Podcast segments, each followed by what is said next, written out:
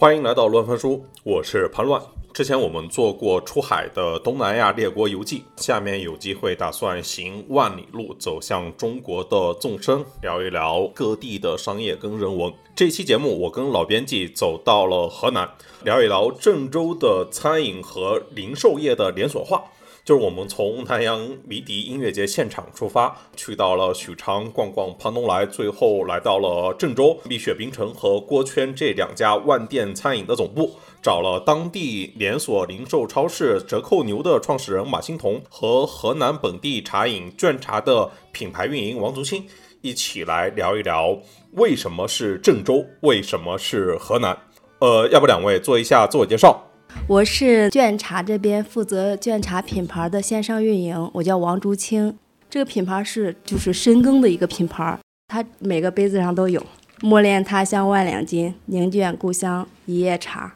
整体的品牌跟产品理念都是打的一个就是香的这个。那你们不前段时间改名改了 slogan，不是还这个引发一波舆情吗？改了吗？改回来了吗？我们是一个听劝的品牌 对，主打一个听劝。马欣彤，就我我们实际上我我简历比较简单，就是之前一直做电商，然后后来公司卖给阿里，然后做投资做了两年，然后选择在河南创业开折扣超市，就 base 在郑州。哎，那我就想问一个问题，为什么会选择 base 在郑州？我看你的那个微信 ID 里面是写的杭州，对，之前做在，因为原来你做电商嘛，对吧？电商公司被阿里收了，嗯，对，为什么会觉得选择回到郑州呢？啊，不是，其实来郑州，我是兰州人啊。哦，你是兰州人哦，我还以为你也是河南人，我以为到河南创业应该都是河南人，不是是吗？对，很多人都这么讲。其实，呃，怎么说呢？就是当时来郑州，就是因为业务逻辑啊，有一个郑州是整个物流的集散中心，然后也是批发的集散中心，所以就是你如果选择在郑州做了第一，那可能面向周边的五个省。你的这个集采优势是最强的，所以你可以以郑州为圆心向外散射。那如果比如说你在济南干了第一，那你来郑州你不一定打得过郑州的第一。对，当时是基于区域逻辑来选择的这个城市。对，那这个其实潘乐你要先讲，就是为什么我们注意到郑州，为什么要来郑州做这期节目？其实因为。年初的时候，关注到一个趋势，就是万店连锁，连锁业在大踏步的往前去走。然后这中间，我记得年初只有四家：蜜雪冰城、九味鸭脖、华莱士和振兴鸡排。这其中最有代表性的应该算是蜜雪冰城。然后刚好它总部在这边，然后。就来这边看了一圈，转了一圈，发现不只有蜜雪冰城，当然蜜雪冰城郑州街头全部都是啊。然后还去他那个温县的那个大咖国际那个供应链那边都都去转了一圈。然后我发现这里还有锅圈，还有巴炉火锅，就是有一些意外，因为之前郑州它不是一个在所谓的过去十几年新经济创业这一波里面，郑州不是一个多有存在感的城市，但其实也在上一波所谓的消费品牌里面。郑州也不是，但是当连锁化这股大浪来的时候，我们又突然发现，就是像这些新的品牌，好像又都跟郑州有很大的关系。我们所以我们就觉得来过来看一看。然后我们其实这一系列节目，我们在之前也打了两个前站。第一个到南阳就看了迷笛音乐节，然后那个做做了一期相关的节目，但现在没有放出来。然后另外一个就是我们去许昌看了胖东来。对，其实我们整体的感触就是，我自己作为河南人，我其实并不是那么喜欢来郑州。就一直在我印象当中，郑州是一个商业上某种意义上，就是你觉得它不是特别成熟，然后给用户提供的服务就相比一线城市会稍微差一些，甚至更贵一些。对，但是这两年确确实觉得，就是也是刚才潘乱提到的巴东火锅，我觉得可能算是一个现象，因为我每次来郑州都要见我我的几个同学嘛，然后每次几乎百分之七十到百分之八十都会去吃巴东火锅，在前几年啊，然后就是你那个时候会有一种惊讶，就是说为什么这个店，嗯，其实从郑州开始，然后它的服务水准。就是你很很快就明显感觉到它超越了海底捞，然后而这个店它又不是我们过去传统意义上觉得它可能要么起于四川，对吧？要么起于一线城市，它就从郑州这个地方崛起的，所以你就觉得有一些惊喜跟意外。然后，呃，我觉得另外一个就是蜜雪冰城，我和潘乱之前不是去东南亚嘛，就去看了呃蜜雪冰城在海外的一种存在。其实我在国内这种场景下对蜜雪冰城没有那么的感触很深，因为我总觉得它其实是一种很强的替代效应，或者说某种意义上就大家会不会误读它为消费降级？但等到海外那个市场的时候，你会发现它有一个极强的商业正当性，就是它某种意义上就是在海外，它相相当于是一个呃麦当劳和可口可乐就是麦当劳乘以可口可乐这样一个存在。因为你看到那些呃，比如说越南或者是东南亚其他一些收入不是很高的国家的人，就花了很少的钱去买了一个冰淇淋或者买了一杯柠檬水，然后他真的就是他们一天的快乐源泉。而且你要知道，在当地像原来像可口可乐这样的品牌，其实卖的比国内是要贵很多的。但是当地人的收入其实明显是低于中国的，这就导致这个出现出现一个巨大的消费的真空。然后蜜雪冰城在那里，它一出现之后，首先我跟潘哥那次去的时，其实报纸上也好，对吧？节目上也好，就有一股蜜雪冰城的旋风。然后第二就是我说，真的，你看到那个呃小孩身上的笑脸的时候，你会觉得就特别像当年我们我们小的时候第一次进麦当劳那种感觉。就这种其实是比较震撼的，然后你再回头再去看这个公司的历史，你发现它跟郑州的相关性很强，它有几家非常指标性的，就这个公司的非常指标性的几次升级都在郑州发生。然后啊，你觉得这个是不是郑州这个土壤本身它有一种令国外一股奇异的力量？所以说，我觉得这个是问题，其实是吸引我到。我觉得刚才马总应该沿着你那个逻辑再解释一下，就是为什么郑州做到第一就可以在全国脱颖而出。其实这个是这样，就是中国的连锁分为两波，第一波是在济南，济南是中国的除了郑州以外，就是连锁化率最高的城市啊。那个济南有超一星，啊，将近有七百家店的餐饮连锁。然后呢，济南也有非常著名的杨明宇，对吧？杨明宇也是一个大几千家。那为什么郑州后续呢上来的核心点啊？第一来自于就郑州河南是平的，啊，就这个城市没这个省大概率没有什么山。啊，而且它的高铁的通货率特别高，所以无论是外界的连锁企业来郑州，还是河南的连锁企业出去，其实它的普及率非常高。但是这就有，但是这也有不好的点，就河南的每一个县城是一样的，就是它的每个县城最大的 shopping mall 里面的品牌、产品结构、动线一样。啊，所有超市里面的客服，为什么包括为什么河南的超市的整个的先进性很强？是因为河南的超市老板可以以周为单位，带着所有的人去胖东来学，所以就是它的整个头部企业的学习效应就非常强，这就是这样的一个点。所以河南这个地方最适合干的几个核心的点，其实就是食品加工工业。所以就为什么蜜蜜雪强是整个食品加工工业强？因为每一个无论是茶饮品牌还是零售行业，其实最终发展到一定程度，它就是供应链效率的逻辑啊。所以说在这个城市，你可以覆盖整个中国北方。啊，所以就是它的连锁化率就会上升，包括这两年，呃，你像这个，可能你小时候应该也天天吃的这个，像这个姐弟俩土豆粉啊，包括还有这个叫叫啥酸菜鱼来着，呃，做的也非常好，啊，就是也有三千多家店，就河南省两千家店以上的品牌应该有接近十个了。就分布在外卖领域、快餐领域啊，包括粥类呀、粉面粥这个类类目里面。对，所以说这就是河南的整个连锁企业都是以供应链效率为逻辑。你看，但东北的连锁企业过千家店的也有啊，比如米村拌饭这些，那他们更多是靠这个人的这个利益分配。啊，就是他解决了加盟商或者员工之间的利益分配问题，获得了组织上的胜利。河南的企业呢，大多数供应链效率获得的利润，然后去进行组织的回弹，这就是整个不一样的点。所以就是包含着你看巴奴，巴奴的核心本质上是什么？供应链的稳定。就你看，我们今天说中国的火锅能吃的，就我们能今天叫出火锅，我们别讨论什么南火锅，包括现在最火的朱光玉，再往前走，可能还有比如说贤合庄。你看所有的网红火锅必店品牌为什么必到？是因为这些企业不注重供应链。那你看今天中国能吃上的火锅的就两个，海底捞和巴奴，然后再往下数呷哺也可以。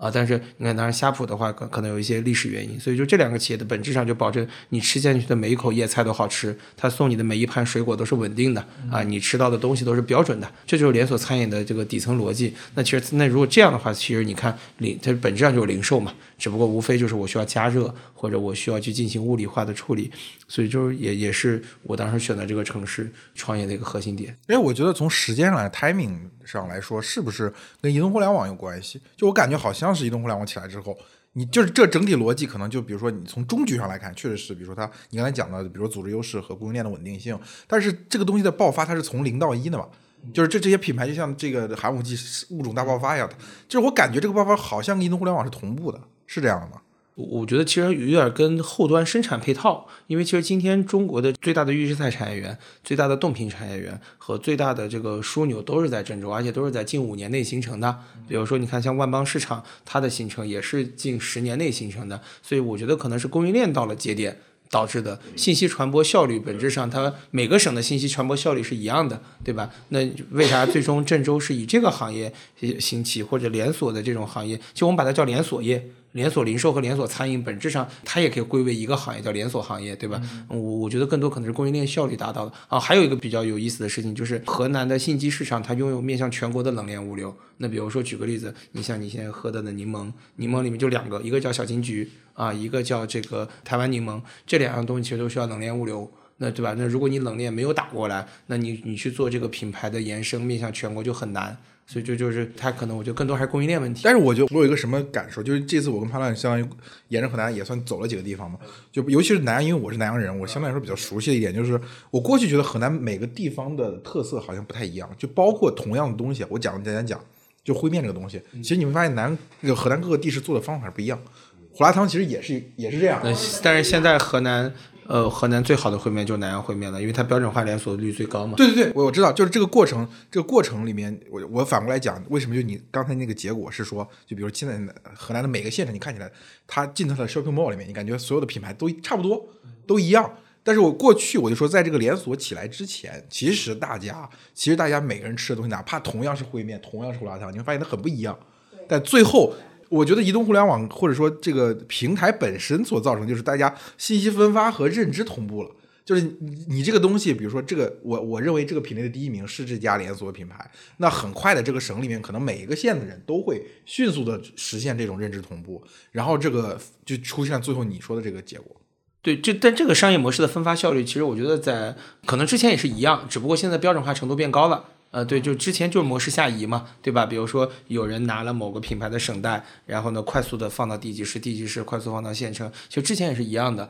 呃，但是效率变高了，就就可以有一件事情来简单说一下，比如说像也有个很好的朋友在郑州做了一个很有名的品牌，叫这个阿里切汁面，那它的崛起本质上是来自于德化街的崛起。因为德化街崛起了，所以德化街成了河南人一定要去的地方。所以我在德化街开了一家阿里切汁面，那最后就导致全河南的人都加盟阿里切汁面，把这个品牌怼到三百多家。那现在你不需要给德化街付这个租金了，对吧？你生意好了，你在抖音上发，或者你在公众号上发，或者你通过朋友圈，它的裂变效率很高。就你不用再为了所谓的势能和为了头部效应去花钱去搞一些核心点位，你只需要在你赚钱的点位上直接去开就好了。那相应的加盟商也会来，那相的包括它的这个品牌势能也能打得出去，对吧？就是你可以把选择。交给德化街的一部分租金，选择在线上买流量嘛？这个我觉得可能跟你说的逻辑是一致的。对，我觉得就是主要的原因还是在于，刚还是刚才马欣彤他讲的这个供应链跟物流这一块的进步，然后同时你说的移动互联网，它更多的是指社交媒体，它把人的生活方式这个点给拉平了。同时，大家又都是在往相对低价的一个方向去卷，就是这同时低价这个事情是跟今天这个社会环境也有问题的，就是因为连锁业它的大拓展不是靠这些公司自己完成的，是靠全社会的加盟来完成的。其实这里面值得讨论的一个问题就是，为什么今天会有这么多人来选择加盟？对吧？就是他选择几十万到一百万左右这个氛围里面，他去加盟一个其他的。其实这些加盟的人，他可能很多都是那种之前没有什么行业经验的人。我觉得他们可能有一些家底，但是呢，今天可能又没有一个好的工作，但同时又想自己搞一点副业也好，小生意也好。就是你开一个店，在今天至少就我们刚才聊到这些所有这些大的连锁业态，它其实都不是来自于一线城市，除了瑞幸是从厦门跑出来的，就是其他的其实都在我们可以认为其实不是高线城市吧？就它可能你开一个店，不管你开折扣牛也好，你开卷茶也好，你开这个蜜雪冰城也好，它在当地它是个事儿，它是个事业。就他不是一个没有身份的人。哎，对，我觉得你说这个，我有一种感触，就过去开店是个人，一定是一个技能主导的。就他，他比如说他会炒菜，他菜炒的特别好，所以他开了个馆子，或者说他可能真的就是因为，比如说他，你刚才谈到供应链，可能有的时候他就可能就本地就盛产这个特产，对吧？然后他可以很很轻松的买到这几种原料，然后他就组出来呃一个一个特色的品类，然后就变成了一个招牌，然后变成老字号。就今天你刚才讲连锁这个逻辑，我就感觉更多的是一种一种一种这种一种资金的分配方式，就是可能他就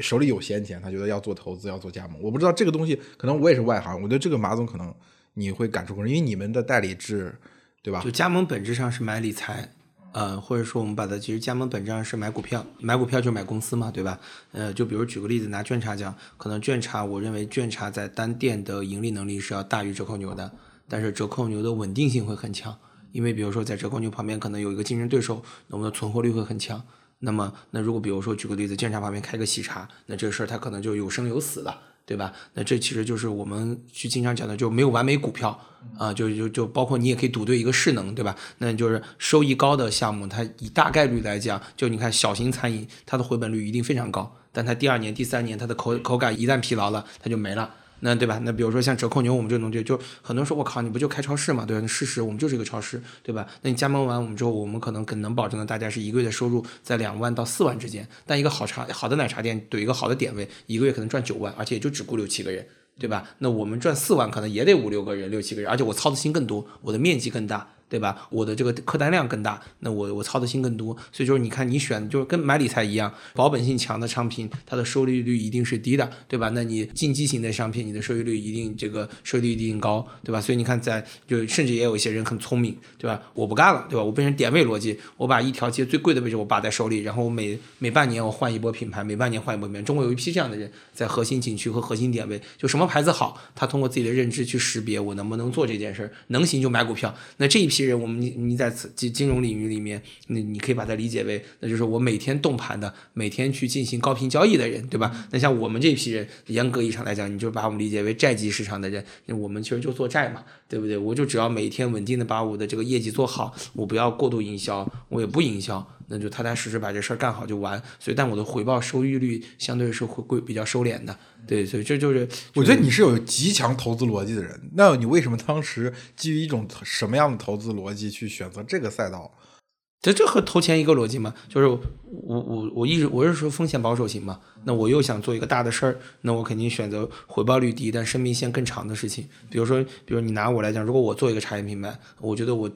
我能做起来。就第一波势能，我觉得有，但是第二年呢，第三年呢，第一个冬天能不能挨过去？第一个冬天挨过去，第二个冬天你靠什么，对吧？比如说像金界这个单品，其实比如说，我觉得对这个呃，对我们这个卷卷卷茶的品牌帮助是很大。但如果你没有发现卷茶，没有发现金界这个品类，那你要在其他品牌熟悉的类目里面，你去做差异化，那但是呢，这个如果其他品牌也来郑州了，那你其实是是会有风险的，对吧？就是我们我本质上是一个创业性、创意性比较弱的人。呃，我偏还是偏逻辑一点，对，所以我就只干提升效率的事儿，他肯定不出事儿嘛。对对对，嗯，那这个我觉得你要接着讲他刚才说的这个点，就是这二卷成二零一七年对吧？一二一七年创办，那已经也六年七年，也是个不短的时间了。就你是回怎么回答他那个疑问？就大家的新鲜感。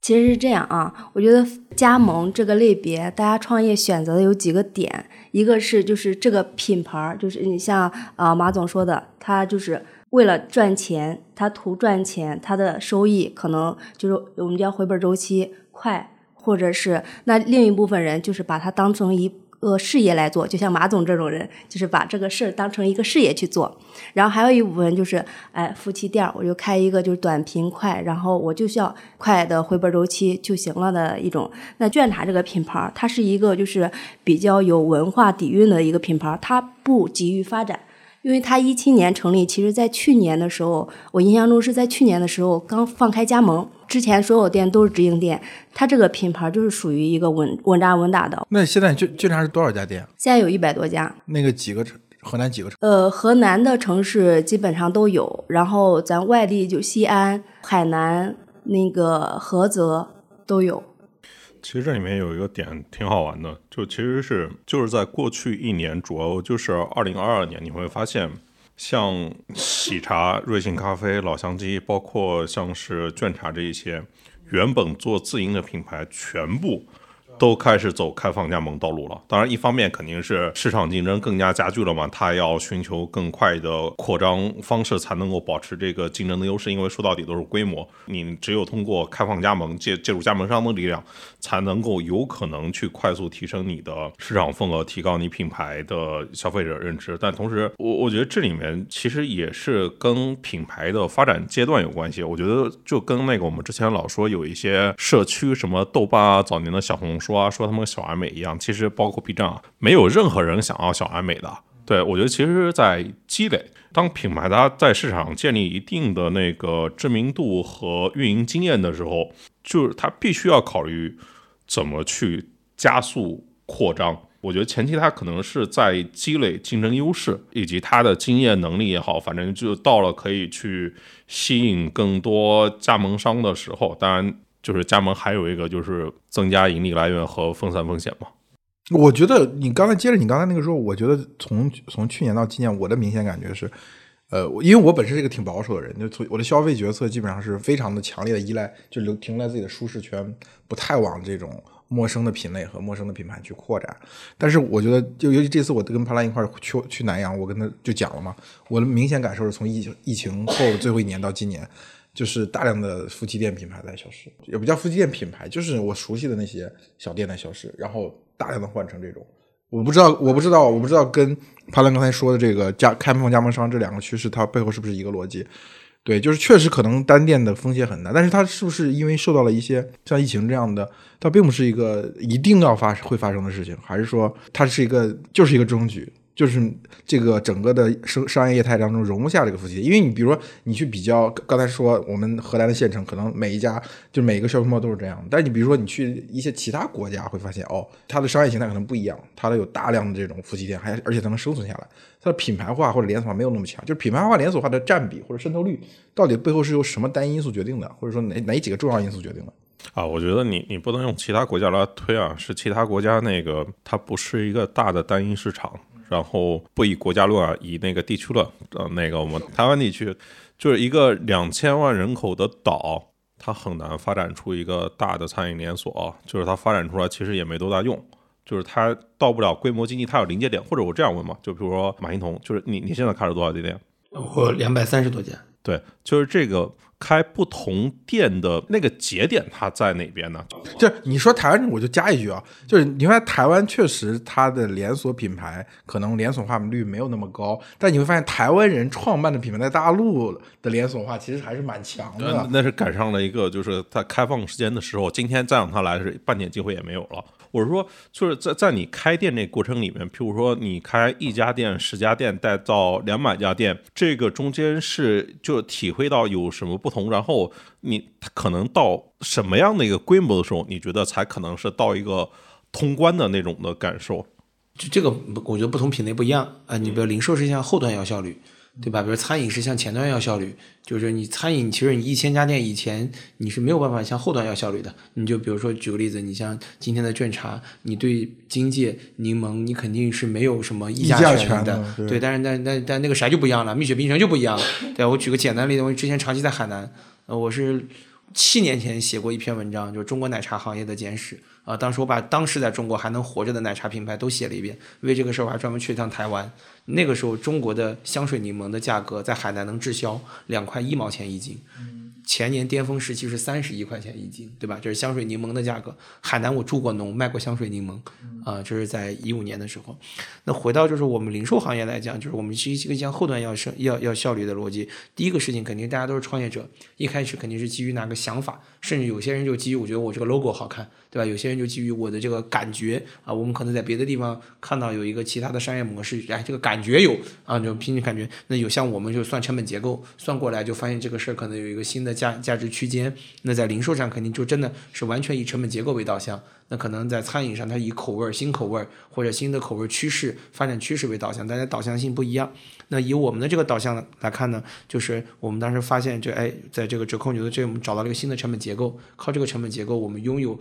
结构性的可以获得物业资源的能力。比如我我的门店面积多有多大，这个很考究的。你的你的你要的面积大了，你在这个城市可能选不到位置的。对不对？那你就你就这，比如说你要你要四百平米的店，我告诉你，在郑州你最多一年最多开二十五家。因为没有那么多位置让你选，那一百四十平的，你一年可以选出来一百二十家。那十五平米的，可能是个超市门口，你都能掏一个档口，对吧？这个这就你的这个，为啥你说很容易有一些像喜姐炸串这种，很快速就开万店，好选嘛？闭着眼睛，这超市门口直接怼一个不就完了，对不对？他那你就选你的选址效率不一样。那到我们是第一先找到的产品，就先找到一个业务的主轴，然后算清了成本结构，你就先开店。那那一开始呢，很那像我们就是算运气比较好。那你都有正向反馈，在前十家店那我想问一下，前十家店最重要的正反馈是什么？就就是你开店之后，你的无论是顾客的反馈，你的你的是成本收益和你的这个包含着你的整个的前端的表现都是不错的，因为你们后端要不到效率嘛，对不对？你就前端的感觉很好，一算也大概都赚钱。好了，那我们其实是到第十家店的时候才真正开始考虑我们的商业模型，就我们的各个模组的这个细分。那到十家店到三十家店的时候，那就你的发现你的组织力开始受到挑战了。比如我作为这个品牌的老板，我不可能每家店我都去了，对不对？就三十家店以前严格意义上讲，每家店开业我肯定都去每家店，对吧？每个店长的名字我都叫得过来。那你现在我们一个月现在开三十家店，我肯定就没去过。那我就要保证我的从就之前讲叫体感，慢慢的你要把你的体感提炼成逻辑化的东西，最终要保证让你的新进入的员工和你的老员工能够尽可能的把你体系化的东西，他们能产生新的体感。那那是不是这个你你刚才说这些，比如说体系化的东西，是十家店到一百家店的这种体体验的？十到三十家店，十到三十家三十家店如果提炼不出来，你破不到一百家的。对，就是本质上就是就是你以你个人经历为逻辑，一周内你能赚完，这就是原型打磨，对吧？一个月内你能赚完，这就组织打磨。呃，一年内你要能赚万，这就就企业打磨。那比如说，你看三百五十家店以后，比如五百家店，这就理论上你靠个人的注意力和靠自己苦的像。你把自己累得跟狗一样，这个事儿你是搞不定的，对吧？你一天去一家店，你走一年，你走不重复，这个事儿它就不是说啊，我个人想把意志力转移，那就那就不能靠你自己了，那完全得靠组织了。嗯，所以这就是集团嘛，你就其实三百多家店的企业，你你放到全国零售也得过二十二十亿了，对吧？哎，你说这个让我觉得最有意思的是什么呢？其实是一个三十家店的这个企业要谈到组织问题，因为过去我认为，比如说我这次跟潘乱一块在帕东来嘛。我说，我说这个非常明显，过去所谓各个南阳各个地级市里面的所谓它零售巨头，都是一个横向整合，它所有品类都要做。像胖东来在许昌的就是胖东来之城，对，就什么东西都是胖东来的，就是这种企业就就横向的。整合一种企业，就是你谈组织，我觉得是非常自然的，对吧？他提炼他的员工的价值观，包括他所有东西写在像阿里巴巴的六脉神剑一样，写在这个这个超市的墙上，让每个员工都要能感知到。但是我就觉得三十家店有多少员工要谈组织问题？其实你看，我们首先先先来科普一下什么叫夫妻店。夫妻店是不是就是老婆和老公在一个店里面？那老婆和老公在一个店里面是中国常备的加盟生意里面的最通用的。你看，但凡门店数量多的项目，一定是夫妻店。阳明宇黄焖鸡就是老婆在后面，可能有个亲戚帮忙，老公在前面。那为啥？因为很简单，当这两个人在白天发生过这个冲突的时候，晚上在床上能解决问题。这是中国最坚定的组织模型。但是只要是三个人，就涉及到管理。那你像我们的店是需要四四个人以上完成协作，而且我横向有三十个。这个时候你就涉及到管理了，如果没有管理你就崩了。那小老板十六七家店，七到十家店是一个就是最核心的点，因为这个时候就关系到他个人会不会学会用他人去完成他的商业目标，不然的话就累嘛。就我一个人就是个大店长，我管七个大店员，七个大店员再带俩学徒，那其实就是个组织模型。但到三十家店就一定是有组织的。一定是有组织，哪怕你是加盟店，你的店员的员工也代表着你的终端企业的一个基本的生产要素嘛，对吧？所以你就要管，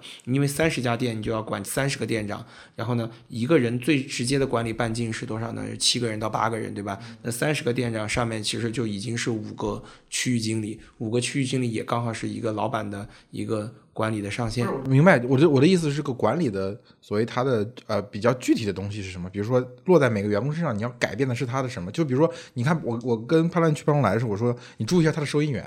他收银员明显跟其他的超市是不一样的，所以年龄会大一些。第二个就是整体风貌会很强，因为其他收收银员待遇很低，流动性很强，你明显感觉她不是一个家庭当中的这种顶梁柱一样的女性，对吧？但你看潘龙来的女性的精神风貌，就完全感觉是一个一家之主，或者说一个家里面非常就经济经济来。来源的主力这样的一种形象，这是这个是其实是是你能感觉到他这个组织落在这个人身上是有不一样的。就我的指的是三十家店落在具体的每家店和每个员工身上，它会有什么不一样的？就你的组织跟别的组织会有什么区别吗？就比如说你的折扣牛的员工，你觉得跟其他的连锁加盟品牌的员工会有什么不同？我们希望我们的员工跟所有的品牌不仅要相同，而且要所有的人就任，比如举个例子，我们希望在卷查淘汰的员工来我这儿，只要经过两个小时的培训，然后就能立马上岗。我们不仅要不同，我们其实我们的组织是要组织效率，而不要人的效率。就我的组织本来是一个，就是在我的眼里，组首先啊，连锁是低效的。连锁一定没有夫妻档效率高。我说的是在单店模型里面，但是所以说连锁是在低效的上面构建一个整体效率，那反而就那你作为个人店，你一看你就你这个你就没有办法去去去 PK 和去媲美嘛。所以这是我的逻辑，连锁本质上是低效，对吧？因为你有汇报，你就夫妻店他不用他不用发工资啊，不用盘点的。对吧？老公一张卡，老婆一张卡，老公去采购，老婆来收银，月底两张卡一减，余额那不就是你的净利润嘛？你还要盘盘查点？还要请会计出纳？不需要呢。所以这连锁一定是低效的。所以我就就我的意思是说，呃，你刚才想说 exactly 就是我想得到的答案，就是它不是落在这种非常显性的员工的区别，或者说企业的文化价值观这种很宏大的层面。他走那条路有点像那个庄晨超、便利蜂他们之前搞的那种，我理解啊，听下来有点像，就是说，因为每一个人每一个有人的节点，它其实都会导致效率低下嘛。然后他想通过所谓的流程化，你像便利蜂到最后就通过一堆摄像头，我觉得连锁发展就绝对跟海康威视帮了很大忙，就是一堆摄像头的普及，让大家都可以去监控它，然后用后台的机器去指导每就去命令每一个人的动作，在什么时间点干什么事儿。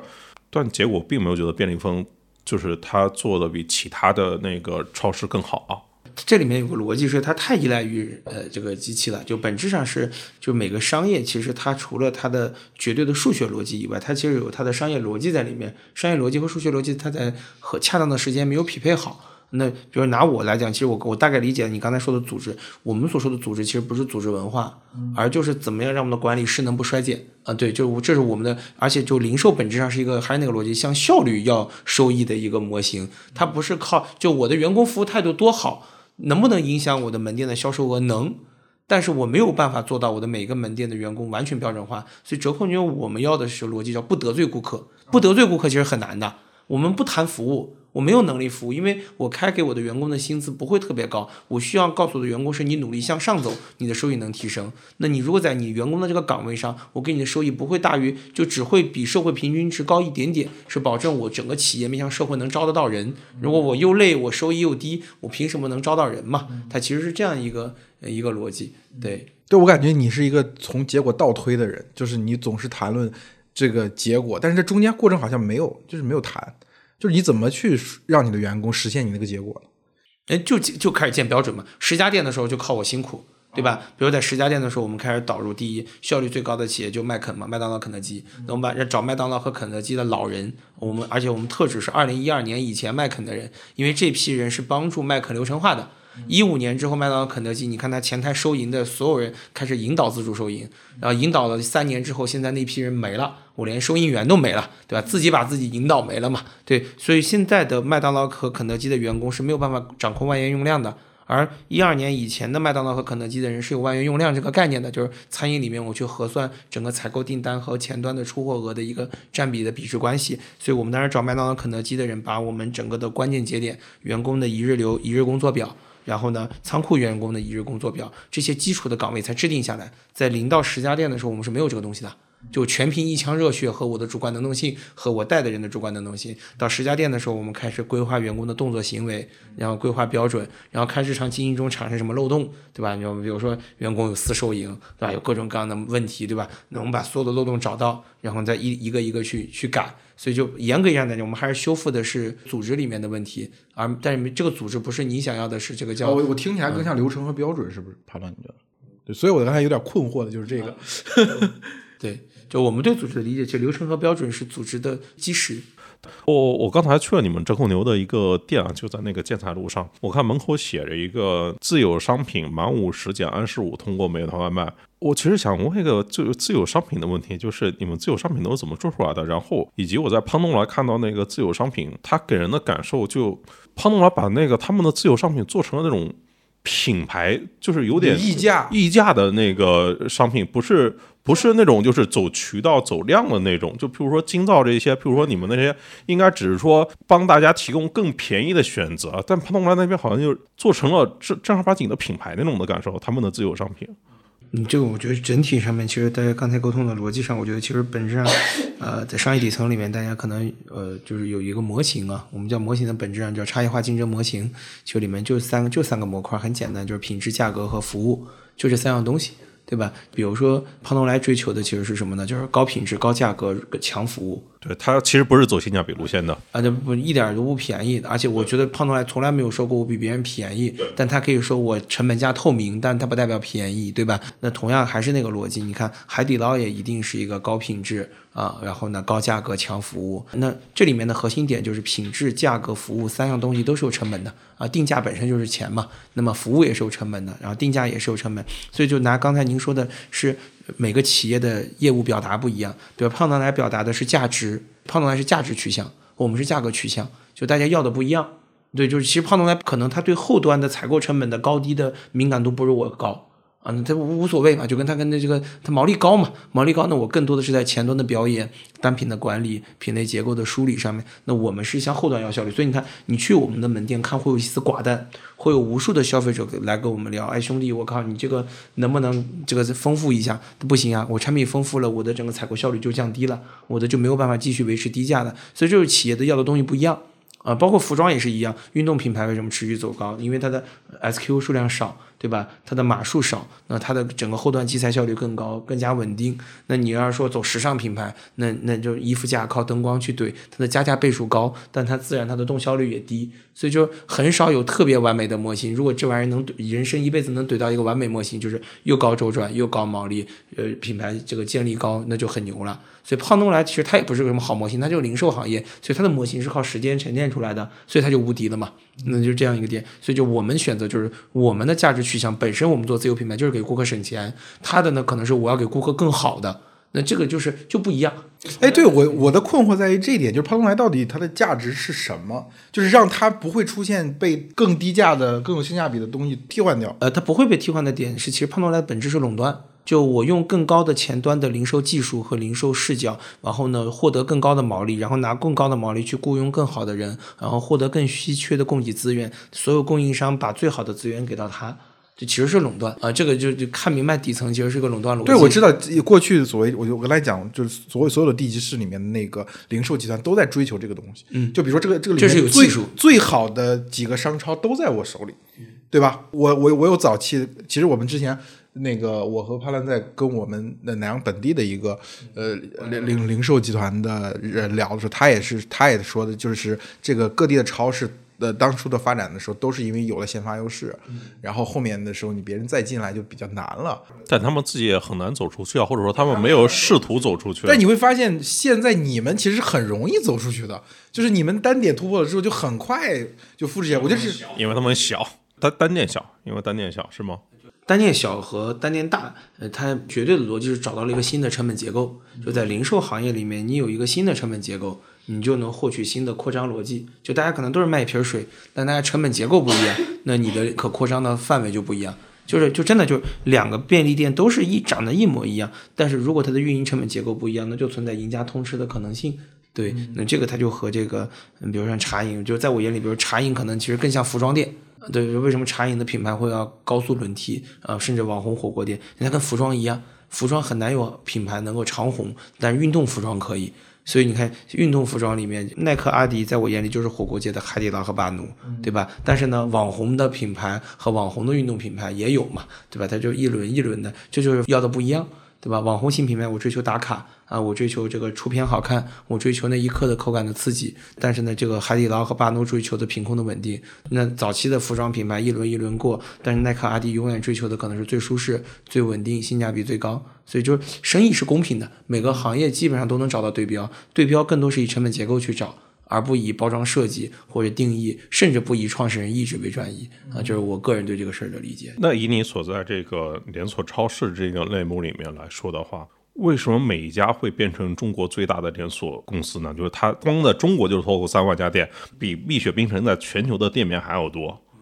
其实每一家现在完成的不叫连锁，它是呃连而半锁。就是每一家在整个华南地区，它是连锁，就是每一家的每一个门店都是从这个每一家要货。但是呢，其实你来到郑州，其实河南省内的每一家已经有一千家店了，你都看不见，有一千家店哦，它在河南省内，但是呢，可能只有它的每一个门店只有百分之二十的商品从它的总部订货，实际上它只是买了一个门头。现在的每一家是只做了夫妻老婆店的一点零的迭代，但他追求的是什么呢？就是我先干十万家，十万家之后，等我的组织网络建立起来，我再一把把它再整个再收回来，所有的商品啊，所有的管理标准服务再抓。那我的哲学是一开始就必须严严格，标准放了之后是无法回收的。那我我要保证我的组织效率、技能。那像我这个模式扩的就会比他那个慢。我我不知道您能理解我吗？理论上，其实今天三万家的每一家，可能大多数只是用了门头，但是它的门头呢，又比老一批干这种快招连锁的的话，它标准程度又高，就它的灯光布和门头用的质量更好，它的员工的一致化，包括服装更好。但本质上它还是个夫妻老婆店，它没有改变效率，它只是给了一个装修，给了模组，告诉你积木该插在哪里啊。但是呢，它的这个，所以这是他选择的不一样。让我想起来南极人，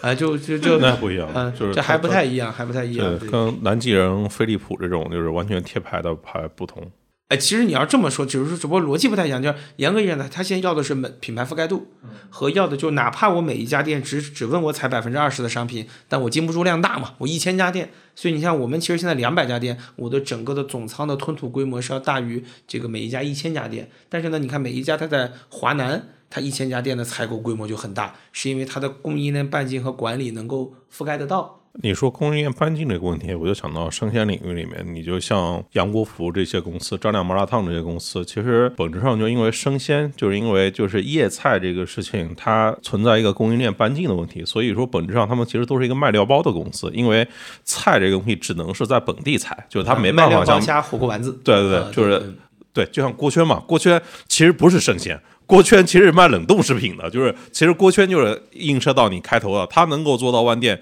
就是因为中国冷链技术在过去几年里面突然发展的特别牛逼了。然后我说的点就是说，这会不会就是因为一些特殊内幕它的半径的问题？就譬如说杨国福这些店，它一定会出食品安全问题嘛？因为他们只能是在就地采购嘛，对，没办法做统一品控。嗯，跨县城都没法干，你叶菜你跨县城你都采不了，因为每个县城的批发市场是一个，每个县城独立的，跨县都你不可能为你这个店可能今天叶菜就卖十块钱，你不可能为了这十块钱的叶子菜你去隔壁县城买，或者去去你的这个地级市的主城区买都不可能。所以我说每一家它是不是存在着某种的，就是这种品类上对它的限制？对，就就这个逻辑，那那所以我们就扩张的慢嘛。我要是想快，你像我们现在后台加盟商差不多一千多个，没法合作。怎么合作？你合作你就代表着你的集采会变弱，你的品牌势能会降低，所以就就它就会存在你说的这个事儿。我讲我们要干一个城市，是先建一个一万平的仓，然后这一万平的仓前期只能服务十家店，然后慢慢让它滚滚滚。我们一个一万平的仓只能服务一百五十家店。所以就是你这个生意的其实风险性系数很高嘛，我得先建个一万平的仓，然后开始开店，开不成呢，这十家店如果都开崩了，那这一万平的仓也崩了。所以，但是你一旦不崩，那你面对周边其他零售企业，你的效率就很高嘛。它其实就这么来。所以你看锅圈为什么它能开那么多店，是因为它的品类结构足够简单，全是纯冻品。而冻品呢，其实是过去从一六年开始到二零年，中国靠社区团购大概累计在那砸了三四百亿，快速的保证就河南万邦的冻品可以发全国。呃，一键打，就你今天认识一个河南万邦的批发商，你比如你在东北打个电话，他是能给你干线物流直接送过去的，而且直接拆零，这就是你的整个干线，包括你鲜花，云南斗南的鲜花市场的冷链物流是可以发全国所有通线。就是两千多个县，你在比如你从墨脱订货和你比如说你在这个西藏订货，你都能订到来自于斗南花市的鲜花，这就干线物流的力能力嘛？对。你说这点我就非常强的感受，我就记得一八一九年的时候，比如说情人节给老婆买鲜花，当时从美团里面去订购那些各个线下门店的鲜花，价格还是比较贵的。但后来当美团买菜和叮咚买菜都上线鲜花之后，我操，价格直接打开了啊！另外还有个非常强的感受，就我就记得大概就比如说卷茶一七年成立的吧，对吧？就一七年的时候，日本那个秦王葡萄好像卖两百块一斤吧。那时候都说多好多好，我刚才去超市看了一下，九块九一斤，就因为中国供应链卷入进来了。这个它不叫中国供应链，就是这这河南下邑人就嗯，今天的这个商丘是全球最大的秦皇葡萄产地，呃，本来的价格已经从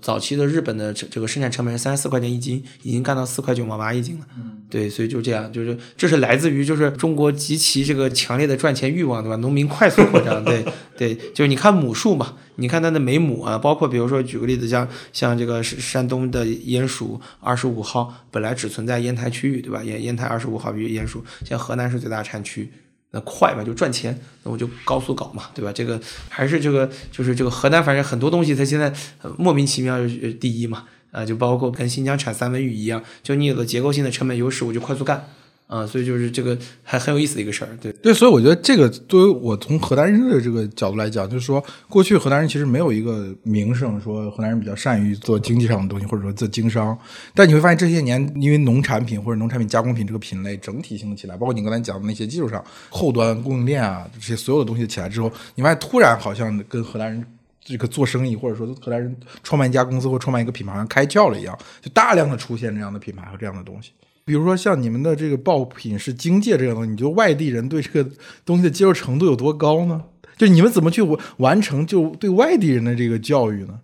呃，其实我们 top 产品第一名是这个凤梨金桔凤梨金桔奶绿，然后我们每个季节会上新一些产品，但是金界上新的去年应该是上新第一年，是呼声是最高的，然后它当天上新就卖卖断货了。然后排队要排好久才能买到，但是我呃入职卷茶以后发现，不止河南本地人就是对这个东西比较钟爱，其他的人也是。就我们推出了这个嘛，金界汽水，金界汽水因为可以发全国，就我们在网上可以看到，就是各个地方的地址，最远的新疆，然后。各个地方都在去做这个东西，都都想要这个东西。我觉得老编辑刚才这个问题是有点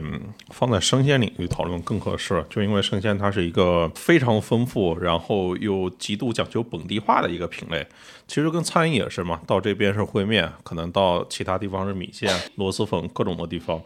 那即便是锅圈，它做的万店，它靠的也不是生鲜，它靠的是那个冻品。那国内是否有可能就是？以生鲜为主要品类的这种大的连锁的拓招呢，就因为我们前几天可能看到永辉，它好像也不够好吧，因为它没没有完全按照自己的那个盈利能力验证出，当它往外拓的时候，他们在本地都可以过得很好啊。嗯，就这里面其实几个点，第一是商业模式的复杂度，就这个可以给大家科普几个常识。第一个就是中国人在超市可买到的蔬菜，本质上的话一百零四种，这一百零四种呢，大概包含着比如说小米辣椒这种偏调味的和蒜。啊，每每个省份都一样，哪怕南方人饮食结构复杂一点，一百零四种，这是大概能框住的。就你卖一百零四个，绝对消费者不会说我买不到东西啊。那你会迭代，比如红薯，你有西花红、烟薯二十五，甚至有比如说海南的这个这个沙地薯，对吧？你可能有桥头蜜瓜这些，桥头地瓜这种。那比如说再举个例子，像这个呃，我们经常说的这个水果，水果呢，大概的基础品相是四十种。如果全部打齐是两百种，那两百种里面，比如说你就是葡萄，你有秦王对吧？飓风，然后各种各样的葡萄，那会有很多这样。那在这个过程里面，其实就看你要表达的是什么。这个时候，如果以生鲜以效率为逻辑，其实有可能出现万店连锁。比如钱大妈当时其实挺好的啊，那他进现在的钱大妈遇到的阻力是来自于组织力的问题和在跨区域复制里面的时候的团队，因为他的要求能力更高。就是对于生鲜要求能力更高，那它解决组织力，我觉得它能开到这个一万家店，因为它现在大概应该是个两千七百家左右门店数量。对，这也是为什么就折扣牛我们完全放弃生鲜了，就不碰啊，就是没有能力，我们认输。而且我现在的成本结构很好，我也有一个比较好的销售额嘛。那再回到就是刚才呃您说的，就有没有可能就如果是以效率逻辑为表达，我认为是有可能的。但是我要是满足消费者的丰富性，希望每个消费者来我这儿能够唤起他对生活的美好，那真的那就不开玩笑，你的这个红薯你可能可能要卖五种。可能那个光这个豆角，比如说你要是唤起东北人的美好，你要卖黄金钩，那你还要卖普通的荷兰豆、扁豆角，光一个豆角能有四种，而且你应季的都要不同的去卖。那甚至有些东西可能，比如说举个例子，你像这个南方人吃的东西，北方人不吃，那你的这个团队、你的组织要了解当地的饮食结构，去掌握这个东西的话，就组织力非常难。还有一个就是生鲜采购拥有一定的不透明性和贪腐。中国的生鲜采购类似于餐饮的这个呃采购。是不存在不贪腐的可能性的啊，就是这个，那你的组织力和你的毛利、你的成本控制都会有问题，所以这这一步一步都会影响到你的整个的这个收益的归联性。所以说，就是我们在这块的理解就是会，但是效率逻辑有万点可能。另外还有一个就是中国太大。其实你按照日本来算，你干一个，你像今天的钱大妈在日本已经绝对牛逼，在日本有一个类似于钱大妈的企业，但是钱大妈效率更高，呃，是永旺旗下的 My Basket，四百家店已经干成环东京都第一了。啊，就是在日本已经算家喻户晓了，对吧？但是呢，你说呢，永辉干了两千多家店，那你要是放到日本生鲜连锁里面，日本是没有生鲜连锁这个逻辑的，是因为每个超市的生鲜能力都很强，它不需要一个专门的生鲜店去做连锁这个逻辑。对，那你说中国有没有可能？我觉得是有的。那比比较好的答案是钱大妈，但有可能是长江以南。那那因为长江以北大家消费力还跟不上啊，对啊，所以就是这这个是我就以生鲜为逻辑，而且也还是需要地采。就你像钱大妈，比如钱大妈在河南之前也有一百多家店啊，现在大概有个十几家店啊，那那进行战略收缩。那你说它能够用到它总部的供应链吗？基本为零。啊，基本为零有啊，逢年过节我拼拼虾，搞搞鱼是吧？搞搞虾，你基本上都是原靠本地供应商。那这个时候你会发现，你和本地的就那我作为比如折扣牛，我要学钱大妈做一模一样的模型，用同样的货架、同样的面积，我去打它很好打。而且我个人在这本地，对吧？这个企业只要赚钱亏钱，我极其敏感。但我的职业经理人不敏感，那这事儿可能就另说了。所以说，就是那那如果你说那钱大妈能不能做品牌授权，没有意义呀，因为我自己干和我用你的，我还给你给品牌授权，所以就效率会低。所以这里面我觉得中国的生鲜在等几个机会。第一个，生鲜的绝对标准化。你看盒马一直干的就是我，反正我绝对不拆卖，不论卖什么东西，上面得有条码，我没有称斤嘛。你在盒马是买不到称斤的东西的，对吧？但是你在你你要是在郑州，你现在这个城市，你套一个袋子给他，你卖的比毛菜还便宜，他都会觉得你贵，他有可能还不够买。这个消费能力是需要一定的培养周期的。广东现在超市里面你已经看不到毛菜了，已经基本不需要消费者挑选了。那包括在日本你也看不到毛菜，一切全是打包论个。所以那在那这个那中国北方，我觉得也也不用多久。就是你这个问题，我想问一个，就是你觉得这些年的连锁餐饮，包括这个大家在网上购买这种小单的食品啊什么这个东西，有没有改变河南人的时候？你觉得有些什么行为习惯或者饮食习惯之类的，你观察到的？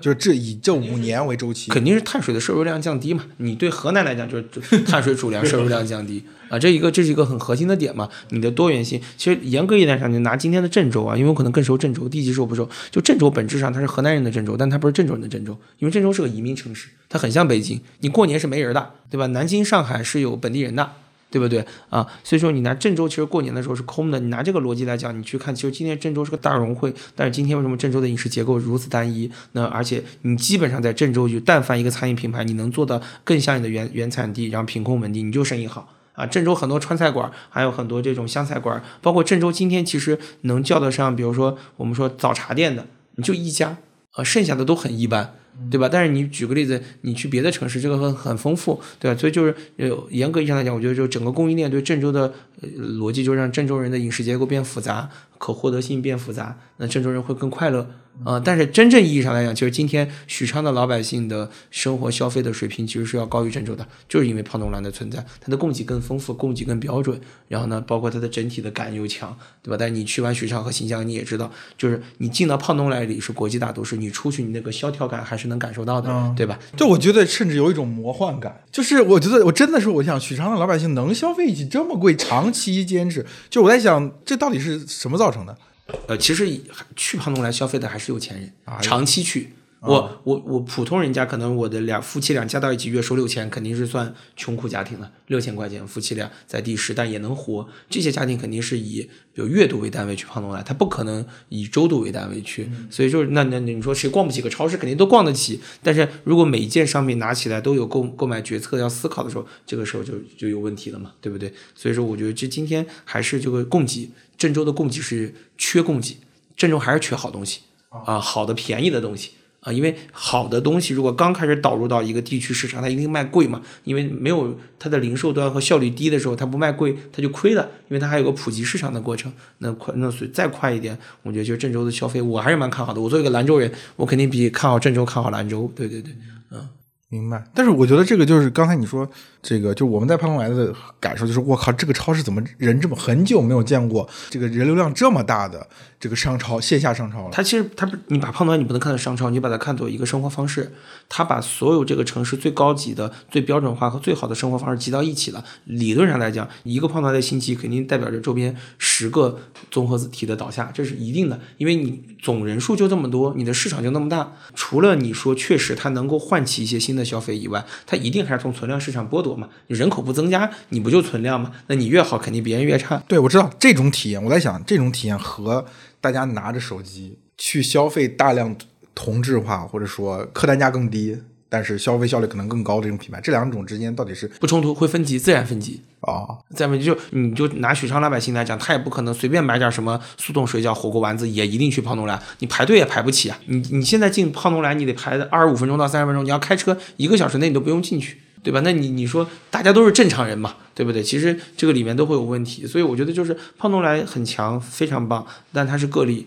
就是中国，你想再塑一个，有没有可能有？但是意义在什么？就拿我们的企业价值来讲，是我们今天其实已经到河南的乡镇了。就我我开到乡镇，我觉得我很骄傲。但是我一看，哎，蜜雪冰城已经开了两家了。其实它对这个更大众的人的普及度是更高的。我完全认可这个点，就是我前几个月还去过河马聊过一次，就跟人聊起山姆嘛，就是跟河马中间那个关系。我觉得山姆它就肯定因为背后是靠沃尔玛，就是这么些年的供应链的锻造，以及它是来自于一个强势文化的品引领对它非常强的品牌力在那边。但是对我来说，我不可能的，就是开二二三十公里的车专门去个超市买东西的，对？我一定会选择就是楼下的，就是我现在去的最多店就是盒马奥莱，就因为它离我最近。对，对，就是像北京的中产，其实也吃不消老去山姆，因为我发现去山姆基本上就是四位数的账单，是一定的。但是你去盒马其实是大概是一个啊二百到五百，二百多块钱你是可以去那个盒马买点东西的。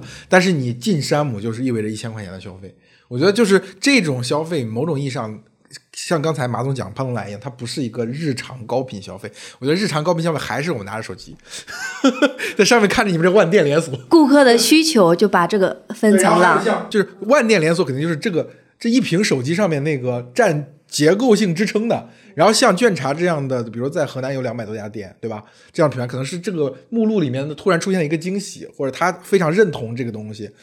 对不对？就是整体上来说，可能就是我我的刚才可能我在表达这个观点上，可能会让大家觉得有一点相对的达尔文主义，就是会哦，万店餐饮或者哎万店连锁一定是标准答案，是满分答卷。那千店百店只是一个过程，但是有可能是呃移动互联网或者这个手机这个屏幕，对吧？包括外卖平台会让这些店是像蛋糕上面的水果、奶油一样，它整齐组成一种新的生活方式。不是，就是那个所有的万店餐饮都不如海底捞赚钱，海底捞只有千店，就是我我觉得就是就首先有一个品类。它就很难做到万店规模。你像那些做高端餐厅的，或者说做个性化的特色餐厅的，或者说做家庭旅馆、夫妻店这些，或者说它食材特别高要求这些做海鲜啊、巴拉巴拉这些品类，它是基本都不可能做到万店的。但是不影响别人的盈利状况非常好啊，然后也非常的强的那个品牌，就不是工业品，就是万店，它就有点是导致到最后就是到供应链嘛，然后极致不就是预制菜嘛。对吧？就就 然后直到预制菜用到中小学校园里面，直到用到家长的孩子身上，就是才能测出来中国人对这件事情的容忍程度。对，对我之前也特意发了一个，就是大家就一方面要求低价高效，然后另外一方面又不希望预制菜这种东西，不喜欢预制。我是确实不喜欢预制菜类似的东西。就是我，比如说我进一家餐馆，但我感觉到它是预制菜，我就直接走人了。就是我是希望那种传统一点、那种大堂的那种那种模式，你能看到有大堂有个经理有个。服务员，然后你能看见非常明显，这是这个餐厅是有后厨，但是它一定意味着更高的价格。对我觉得，其实从这个角度来讲，就是说，我觉得河南的产业崛起肯定不是跟着这波起来的，一定是跟着那个高效，对，一定是跟着这个呃效率很高，然后就要求供应链，因为河南是原料大省嘛。农业大省，农产品大省，但是我觉得这是只是从后端，完全从后端角度去想这个问题。你如果从前端来讲，我觉得消费者河南人是有他的精神角落的，就就经济这个东西就是属于河南人的精神角落当中一个嘛。就他，如果我们单从后端来说，会导致一个，我们就看那几个万店。连锁的品类，那反过来，你要是以一个前端的用户视角，就是说，哦，那用户的需求可能是多元的，那它会发散出相当多的东西。那这个东西怎么承载出来，怎么成长？我觉得这个事情我还是比较好奇的。就是是二百家店的一个茶饮品牌，它能够很稳固的发展，还像过去七年一样日拱一卒，还是说它会遇到一个类似中年危机或者规模危机这样的东西吗？你刚才讲慢慢打磨这个事情，其实是在今天的社会是一个非常奢侈的事情，无论对于品牌来说，还是对于用户的注意力来。说，它好像很难集中注意力，就说哦，就是呃，我认知到这样一个品牌，对吧？你当然我知道，就是像帕东来一样，它这个东西像乌托邦一样，在许昌出现了，哦，你觉得真的它大家在里面消费体验很好，哪怕我只能一个月来一次帕东来，呢我也愿意带着自己的一家老小来到帕东来，对吧？就是我们最后想象这个场景其实是还蛮蛮让人心驰神往的，但是反过来说，这个过程其实蛮难的。是过程是很难的。其实，在就是每一个品牌的崛起，我觉得是离不开机会。呃，就比如说锅圈儿，我觉得就是它的机会，它的机会程度成分也很大。呃，你看，呃，发展最快的就是几年蜜雪冰城，其实也是在呃一七年，万丹店是哪一年我忘了。呃，然后其实疫情期间，嗯，然后再往前推，应该一八年是数亿，就当时是也是走供应链，所以它发展也是比较快的。那再往后，茶百道啊，今年是霸王茶姬。其实这些品牌，我觉得它的共性点就是它的所有的，就是刚刚我们聊到的，就是供应链的一个问题，是能快速的解决供应链的一个问题。那对于鲜果茶，我觉得它它的供应链问题，我觉得解决的难度比较难一点。就像我们的生鲜的问题，它解决的难度比较难一点。那它在技术的领域慢慢成熟的过程中，它才会去逐断的去横向发展自己的一个规模啊。只有这个时候，它才去慢慢的去走。如果说只就是还在沉淀我们水果茶，那还想去横向发展，那必须要技术成熟啊。所以我觉得是一个沉淀的过程。那你以你以在美团的视角，你去看品牌的话，你会跟品牌就刚才马总讲的这个这种模型的视角会有什么不一样？就是你横向去看的时候，你会有产生什哪什什么什么样的视角？确实，在疫情期间，我觉得不只是卷厂哈，就是很多品牌都依附于平台，就是度过了一个比较难熬的时期，这是一个点。然后另外一个点就是，那可能说不同品牌它需求不一样。那我比如说我的品牌，我就是要靠平台去快速的发展门店。那它本身就就比如说咱本地的一些就是小而美的那种店啊，它就是外卖占比比较高。那我就是通过外卖。快速的让大众认知，快速的做加盟，它可能百分之就是啊七八十的加盟来源于外卖的顾客，或者来源于外卖去寻找创业机会的人。那卷茶可能有不纯是这点啊，它是就是那我需要一个外卖的一个渠道去把我的产品送到更多的顾客手里啊，是这样的一个品牌。那同同样的就是同时期的茶饮品牌，也确实有很多品牌是靠那个平台起来的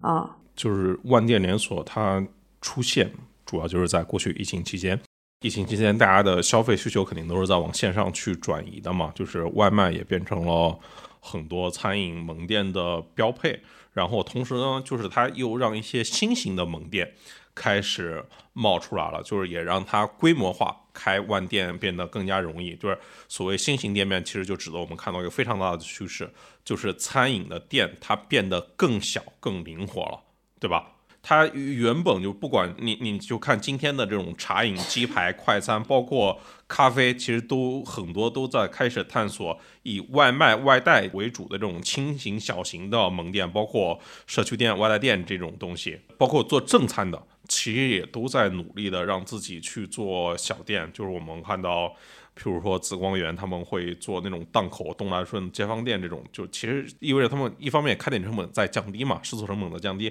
另外一块也是因为外卖它可以变成一项基础设施。美团它有一点五万的服务区，相当于覆盖了中国三千个县市，对吧？就是当那个餐饮门店开在这个服务区的时候，它就可以同时去做线上和线下的生意嘛。我觉得这个地方就总结为在餐饮，就连锁餐饮或者连锁品牌得中原者得天下，它有一个这么逻辑在。我之前用过两个词的对比，就是生态跟帝国嘛。就是你会发现，过去河南就像每个地区是有个小帝国。对不对？那今天就是一个整体的生态，然后创业者在这里面去按照这个生态生态的规则去成长，然后成长完之后，他甚至有机会去全国去逐鹿，从一百家店变到一千一家店，甚至有机会做一万家店。我觉得这个路径通了之后，就像中概股或者说中国互联网过去二十年的创业，为什么会产生这么多财富故事和这么多利，让后面的人源源不断的进去，就是因为前面前人的成功嘛。我觉得这一点是比较厉害。好吧，那行，那我们这期就聊到这里。好吧，好，我们下期再见，拜拜。OK，今天就先聊到这边，大家可以订阅、点赞、评论、分享。如果还有什么想听我说的，欢迎在评论区互动留言。我们下期见。